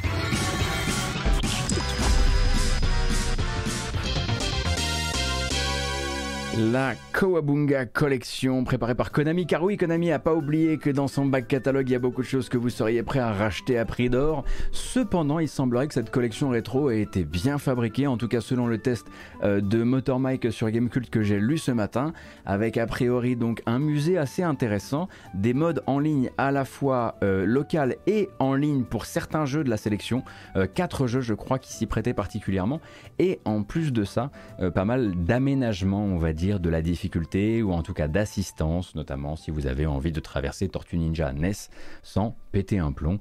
Donc du rewind, la possibilité euh, d'augmenter un petit peu sa vie, euh, la possibilité de se faire aider en cas de besoin, bref, tout ce qui permet encore à Puyo de jouer aux jeux vidéo en 2022. Et cette Kawabunga Collection, je le disais, euh, il me semble que c'est 13 jeux en tout et pour tout, hein, si, mes souvenirs sont bons. mais bon, c'est 100%, 100% le rétro, le rétro qu'on aime, le rétro qu'on avait parfois oublié, à part pour quelques jeux un peu légendaires dans cette sélection, et qu'on va essayer de vous refacturer, même si je peux comprendre parfois aussi qu'on se dise, ben ouais, j'ai carrément envie d'avoir cette collection sur Switch et me lancer de temps en temps. C'est exactement que Motor Mike, comme ça que Motor Mike en, passe, en parle sur le test et je capte complètement le délire. Mais le rétro, on a eu le rétro là, on a eu ok le rétro année PS2, très bien. On a eu le rétro année NES, Super NES, très bien. Mais il faut pas oublier le rétro PSP également. Et ça nous amène du coup à la ressortie aussi ce mardi sur PC, mais aussi sur Switch, d'un titre dont il ne faudra évidemment pas le juger à sa simple, à son simple nom, hein, la pucelle Ragnarok. Eh oui, Carnis America continue à pousser justement euh, certains de ces jeux de la PSP comme, eh bien, euh, en l'occurrence, Tactical, euh, dont j'entends le plus grand bien. Je n'ai jamais, à titre personnel, connu la pucelle Ragnarok. Je vous laisse vous intéresser à tout ce qui touche à la nomenclature des personnages dans la pucelle Ragnarok parce que c'est c'est exotique, on peut le dire comme ça. Et il y a cependant une bande-annonce, mais pour toute bande-annonce que je passerai venant de chez eux actuellement, eh bien, je vous rappellerai que semblerait qu'il y ait quand même une filiation entre tous les jeux, les, comebacks récents de PSP euh, préparés par Nice America ou distribués par Nice America. Euh, c'est pas mal de bugs. Pas mal de bugs, parfois des pertes de sauvegarde, des trucs comme ça. Donc renseignez-vous, lisez des tests avant d'acheter. C'est pas parce que c'est rétro que euh, le vernis rétro, on va dire que le portage a été réalisé, a été bien réalisé ou est stable durant la 1.0, dès la 1.0 au lancement quoi.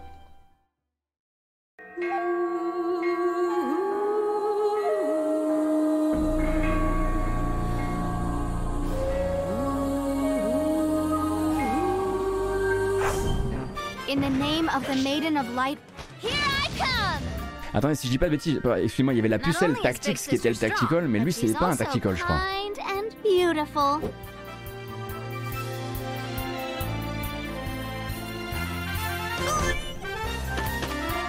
Forgive me. Why you?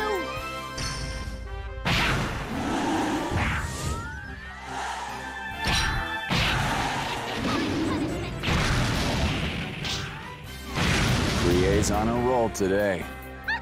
How many does that make now? Ah oui, donc ce sont effectivement les deux facettes d'une même pièce. Il s'appelle Ragnarok ou Tactics, c'est le même jeu qui a existé effectivement sur PS2 et sur PSP. C'est du Nipponichi à la base, et comme je le disais, c'est NIS qui vous le ramène sur PC et Switch à partir de demain, avec l'un des personnages du roster de perso qui s'appelle effectivement Culotte. Jeu suivant avec Scathe. Scathe, attendez, je vérifie s'il sort le 30 ou le 31.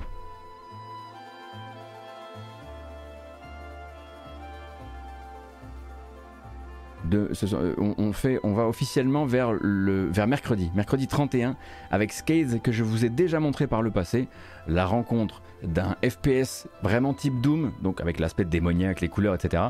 Et on va dire d'un Danmaku dans le sens où bah, là il va falloir éviter les projectiles, et il y a beaucoup de projectiles quoi, c'est vrai que...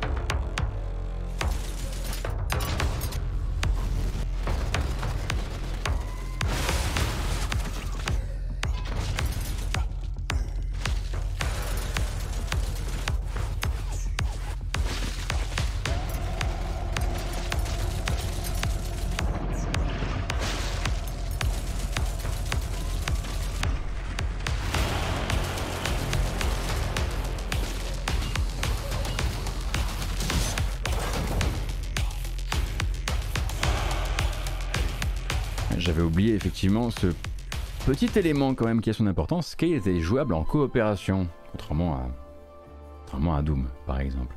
Mercredi, d'autres contenus et ou jeux sont à sortir.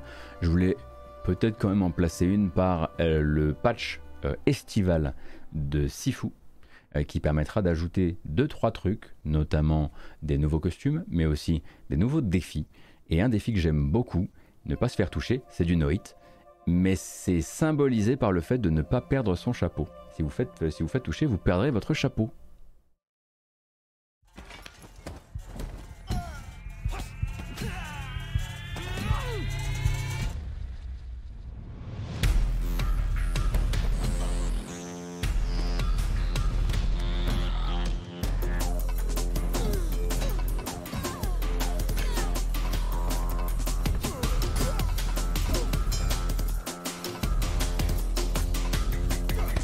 Plein de modificateurs de gameplay, comme vous pouvez le voir également. Un run hardcore avec plus de difficultés. Fun run avec la possibilité d'avoir des armes en or, de la, de basse gravité. Toutes sortes de modificateurs qui, qui auraient pu tout à fait être dans, dans GoldenEye 64. Et un nouveau système de scoring également.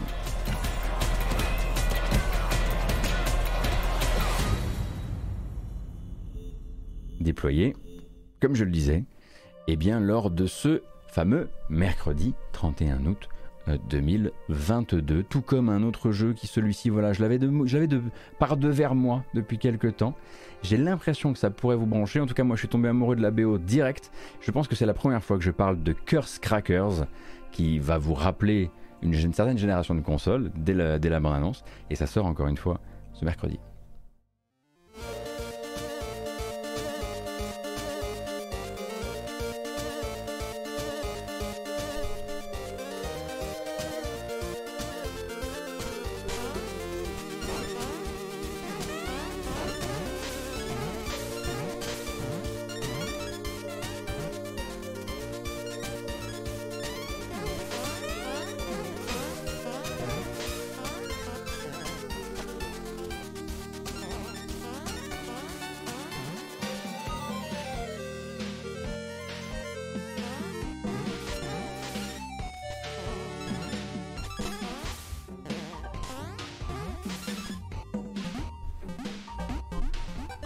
Ah, je souffre déjà.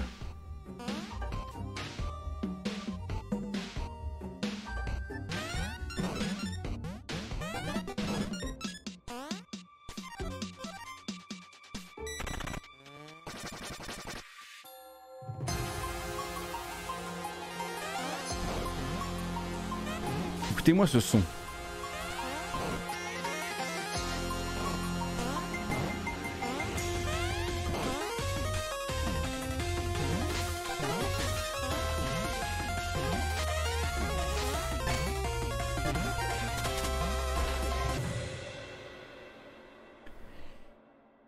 C'est vraiment le jeu qui a toutes les possibilités d'être désagréable contrôle en main, mais, mais, je lâcherai pas la BO. là où elle ira, j'irai et je la téléchargerai. Il faut, faut que ce truc soit achetable quelque part. C'est très important, je pense, que je puisse essayer ce, essayer ce truc-là. Euh, bon, ça s'appelle, je rappelle, Curse Crackers. Et je dois dire que jusqu'ici, je n'en avais jamais, jamais entendu parler. Euh, je suis tombé dessus en faisant des recherches euh, sur les sorties de la semaine, vraiment complètement par hasard sur Twitter. Donc, j'ai l'impression qu'il n'a pas encore été très, très repéré, même si j'imagine que les Celdel et les Atomium sont déjà au courant quand même. Alors, les jeux de, les de jeudi? Non, les jeux de jeudi. Comment s'appellent-ils les jeux de jeudi? Bah, déjà, on a un jeu non pas développé par Dontnod, mais édité par Dontnod qui sort jeudi 1er septembre 2022. Il s'appelle Gerda Flame in Winter, et donc un jeu d'aventure narrative avec une DA quand même assez marquée. Une sortie à la fois sur Switch et PC, et pas sur les autres consoles pour le lancement.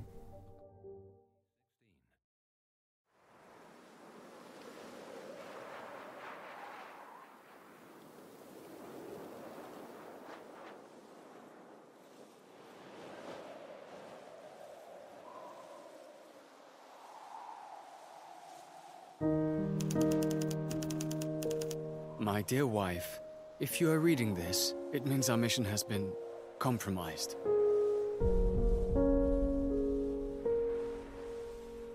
I promised myself that I would never drag you into our affairs, but I must bend that promise. It is crucial to our cause that these papers are delivered to the Sparrow. I pray that you will continue to keep this war at arm's length, and that we might see each other again when it is over.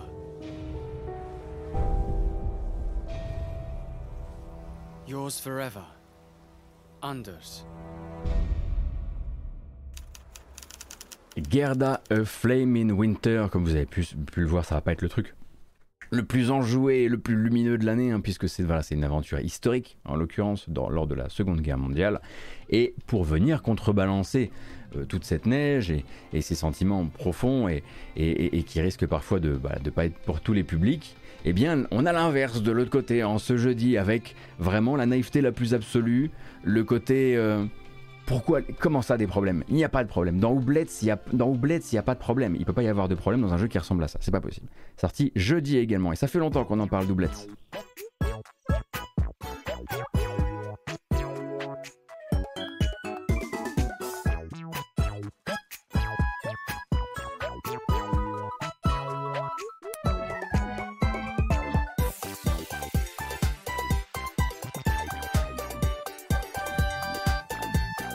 Vous avez l'impression que Oublet est déjà sorti, c'est parce qu'il a été en accès anticipé. Il me semble ça devait être sur Epic Game Store depuis un bout de temps, ou peut-être que c'était une bêta, euh, une bêta sur inscription euh, qui était directement gérée par le développeur.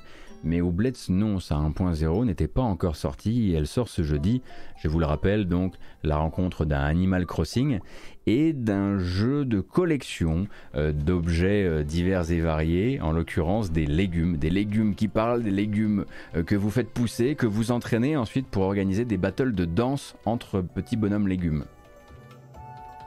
Oui, ça s'était très mal passé lorsque le studio avait annoncé commencer son exclusivité d'accès anticipé sur, sur Epic Game Store. Et oui, on se souvient effectivement d'un Internet particulièrement virulent avec euh, les développeurs de Oublet, si mes souvenirs sont bons.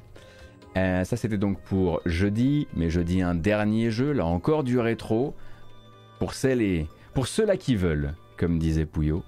Euh, JoJo's Bizarre Adventure All-Star Battle R, console, Switch, PC et quelques cris bonus en bande-annonce. Peggy 12.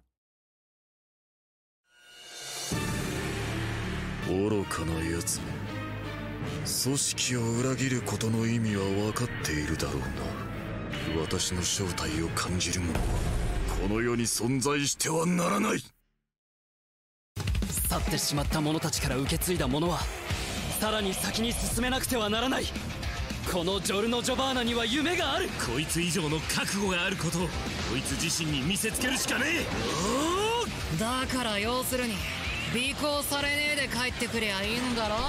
尾行によ！このチンピラが俺を舐めてんのかウーのルーエじゃあ死ね。覚悟はしてきてんだろもう一度よく考えこの世で矢を持つにふさわしいキングは誰かお前も私の過去を暴こうとするものか？ならば消えてもらうしかない。あんたから受け継いだ。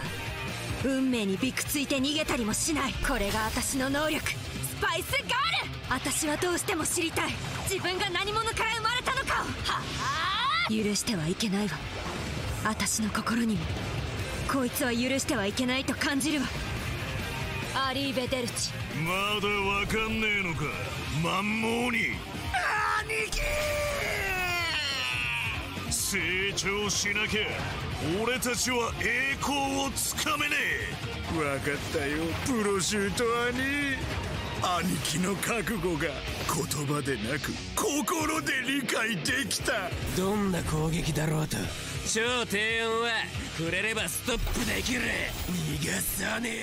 Moi aussi, euh, je connais, hein, je connais toutes les références. Hein. Zavarudo, hein, c'est ça, ouais. Avec euh, le personnage, comment il s'appelle Gainsbourg, c'est ça? Ouais, moi je connais tout Jojo, hein, t'inquiète, hein, je suis un grand, grand spécialiste. hein. Ça rajoute quelques années de vie hein, au jeu, effectivement, puisque ça faisait longtemps, en tout cas, enfin, il n'était pas disponible sur console euh, de, nouvelles, euh, de nouvelles générations. Euh, cependant, attention à vous quand même, parce qu'il n'y aura pas de, il n'y aura pas de rollback netcode hein, pour celui-ci. Il y a beaucoup de jeux qui ont profité, effectivement, de cette attention des développeurs japonais récemment au rollback netcode comme étant la meilleure solution possible à des affrontements à distance. Cependant, celui-ci sera livré sans ça. Euh, je vous ai convaincu en fan de, Jojo Parce que moi, je toutes les références de Jojo, moi. J'ai l'œil, moi. Je suis euh, ah, un gros, fan de références, moi. Tout ce qui est, euh, Ready Player One, etc. envoie. Moi, j'adore. Euh, et donc c'était le dernier jeu de notre sélection, non pas parce que c'est le dernier gros jeu à sortir cette semaine, mais parce que le dernier en fait on va pas regarder euh, la bande annonce. Pourquoi on va pas regarder la bande annonce de la grosse sortie de vendredi qui est The Last of Us Part 1 Eh bien écoutez parce que non seulement euh, les non seulement les, les possesseurs de The Last of Us dans sa version, dans ses versions de base, ne se verront offrir aucun petit, euh, on va dire, euh, au- aucune petite croquette, un, tout petit, euh, toute petite réduc quoi, pour justifier le truc. Mais en plus, le trailer et les trailers sont vraiment pensés pour eux. C'est-à-dire que dedans, il y a plein de spoils. Et genre, on se croirait chez Square Enix ou chez Kojima sur les launch trailers, quoi. C'est bourré de spoils et de trucs qu'il vaut mieux découvrir en l'occurrence en jeu. Et donc, si vous n'avez pas fait le jeu, et vous devriez être normalement la cible de ce jeu-là, euh, eh bien, je préférais que vous ne le découvriez pas ici parce que c'est vrai que les, quelques belles surprises de The Last of Us sont vraiment belles. Donc, oui, il y a plein de bandes annonces. Oui, il y a notamment cette dernière bande annonce qui passe aussi, c'est vrai, euh, sur les promesses donc de euh, nouveaux niveaux d'accessibilité apportés notamment par la possibilité de retransmettre aussi les vibrations des dialogues dans la manette DualSense, chose que j'ai très très hâte d'essayer. Faut voir à quel point, en tout cas, c'est une base de travail sur laquelle les développeurs pourront itérer ensuite. Mais on va pas regarder la bande annonce. Si vous avez envie de la regarder et que vous connaissez le jeu de base, allez la regarder devant de, votre côté. Il y en a une nouvelle qui est sortie il y a deux jours, un truc comme ça.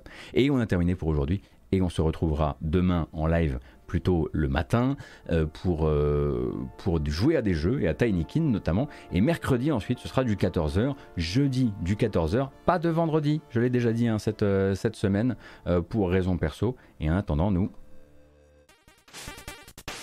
eh ben on fait toi quand même et on se, on se dit bravo, bravo d'avoir réussi à entamer cette semaine ensemble. Merci beaucoup pour votre présence, ça m'a fait très plaisir de vous avoir pour faire un tour de l'actualité passée et à venir dans le jeu vidéo. Et euh, voilà, bah, je vous rappelle les bases, cette vidéo s'en va sur YouTube, comme d'habitude, avec une version chapitrée, comme d'habitude. Vous retrouverez ensuite une version audio sur les plateformes de podcast en cherchant la matinale jeu vidéo, c'est assez facile euh, à retrouver. Et je vous rappelle que si vous avez raté notre stream d'hier soir, on a fait la découverte de la bêta 8 jours, 10 jours avant la sortie de Steel Rising, le prochain Spiders, euh, et que c'est disponible, déjà posté sur YouTube, vous en avez pour 2h45 de vidéo, et là-dedans vous verrez tout ce qu'il y a à savoir bah, justement sur euh, ce qui est un Souls-like durant la Révolution française, avec du steampunk et des super armes assez intéressantes à- à explorer, à découvrir. Un, un Spiders, ça s'annonce en tout cas comme un Spiders, à savoir un jeu avec du cœur, des défauts mais aussi du cœur, un budget limité mais aussi du cœur. Euh, mais bien sûr, ça ne doit pas remplacer un test et les tests sortiront dans, les prochains jours et c'est eux qui vous diront comment ça se tient bien sûr sur la durée parce que moi je n'ai pu essayer que les euh, 2h45 du début. Non, ce n'est pas une open beta, pour ça il fallait précommander le jeu pour pouvoir accéder euh, à ces deux premiers chapitres et c'est ce que j'ai fait. 50 balles.